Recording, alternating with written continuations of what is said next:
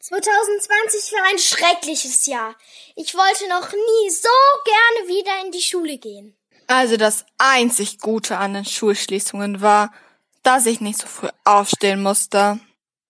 So urteilen meine Kinder. Ich selbst muss gestehen, dass ich während der Schulschließungen wirklich an meine Grenzen gestoßen bin. Von einem Tag auf den anderen waren Schulen gezwungen, mit bewährten Mustern zu brechen und ganz neue Ideen zum Lehren und Lernen zu entwickeln. Lassen wir zunächst einmal ein paar Zahlen für sich sprechen.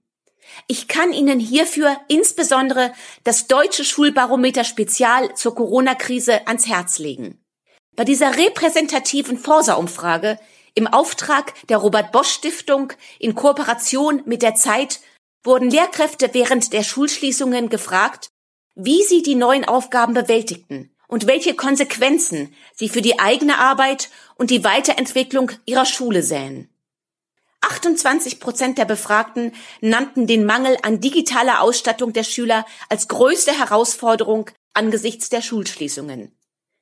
Gleich an zweiter Stelle der am häufigsten genannten Probleme folgte die fehlende Erfahrung der Lehrkräfte beim Erstellen digitaler Unterrichtsinhalte.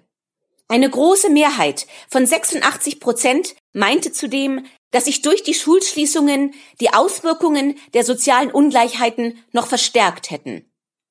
Heinz Elmar Tenort, ehemals Professor am Institut für Erziehungswissenschaften der Humboldt-Universität, geht in seiner Analyse sogar noch weiter. Ihm zufolge habe Corona nahezu Bildungsverhältnisse der Vormoderne neu erzeugt, als Unterricht Recht und Pflicht der Eltern war, die sich den Hauslehrer oder die private Betreuung leisten konnten. Doch ist die Digitalisierung der Schulen die Antwort auf alle Probleme?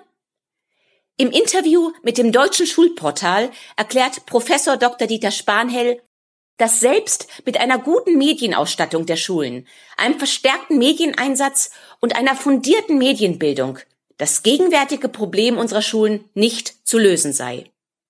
Bereits ein Jahr vor der Corona-Krise mahnte auch Professor Dr. Klaus Zierer von der Universität Augsburg bei einem Vortrag beim Leibniz-Institut, dass das Potenzial von digitalen Medien nicht ausgeschöpft werde, wenn diese nur als Ersatz für traditionelle Medien genützt würden.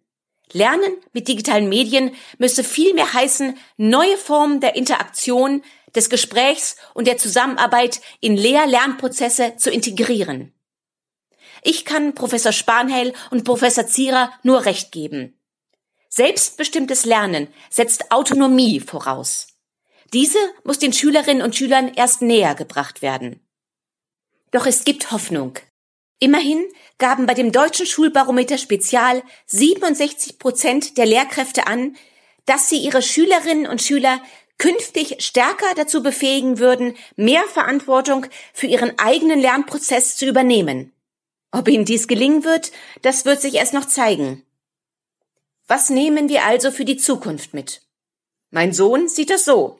Es macht schon Spaß, auf dem Tablet Aufgaben zu machen, aber am liebsten höre ich eigentlich meiner Lehrerin zu. Dies zu vereinen, das wird wohl die zukünftige Aufgabe der Schule sein. Ja, wir müssen die Digitalisierung der Schulen in jeder Hinsicht weiter vorantreiben.